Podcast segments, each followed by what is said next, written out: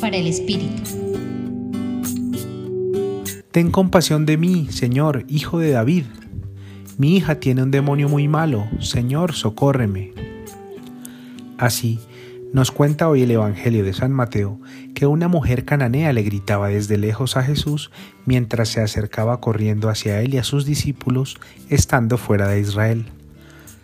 Al insistente llamado Jesús no responde aun cuando sus discípulos le sugieren atenderla. Luego le expone a la mujer su postura explicando que ha sido enviado para el pueblo de Israel, y la mujer reacciona con humildad y absoluta confianza, y postrada ante él, hace entender que la bondad de Dios es para todos y que Jesús puede sanar a su hija. Ante tanta fe, Jesús se alegra diciendo, Mujer, qué grande es tu fe, que se cumpla lo que deseas. Hoy dos elementos profundos se nos muestran. Primero, la seguridad de que el Señor ha venido para todos, que somos hijos de un mismo Padre y nos invita a vivir en fraternidad sin discriminación ni confrontaciones.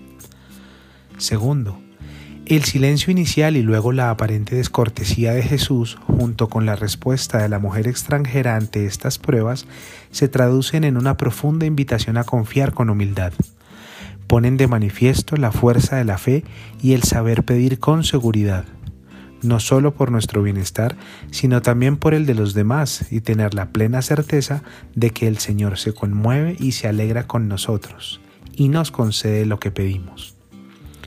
Pregúntate ahora, cuando sientes el silencio del Señor frente a tus plegarias, ¿eres humilde? ¿Fortaleces tu confianza y perseveras en tu oración? Te acompañó hoy Gustavo Adolfo Espinel Barreto del Centro Pastoral de la Pontificia Universidad Javeriana.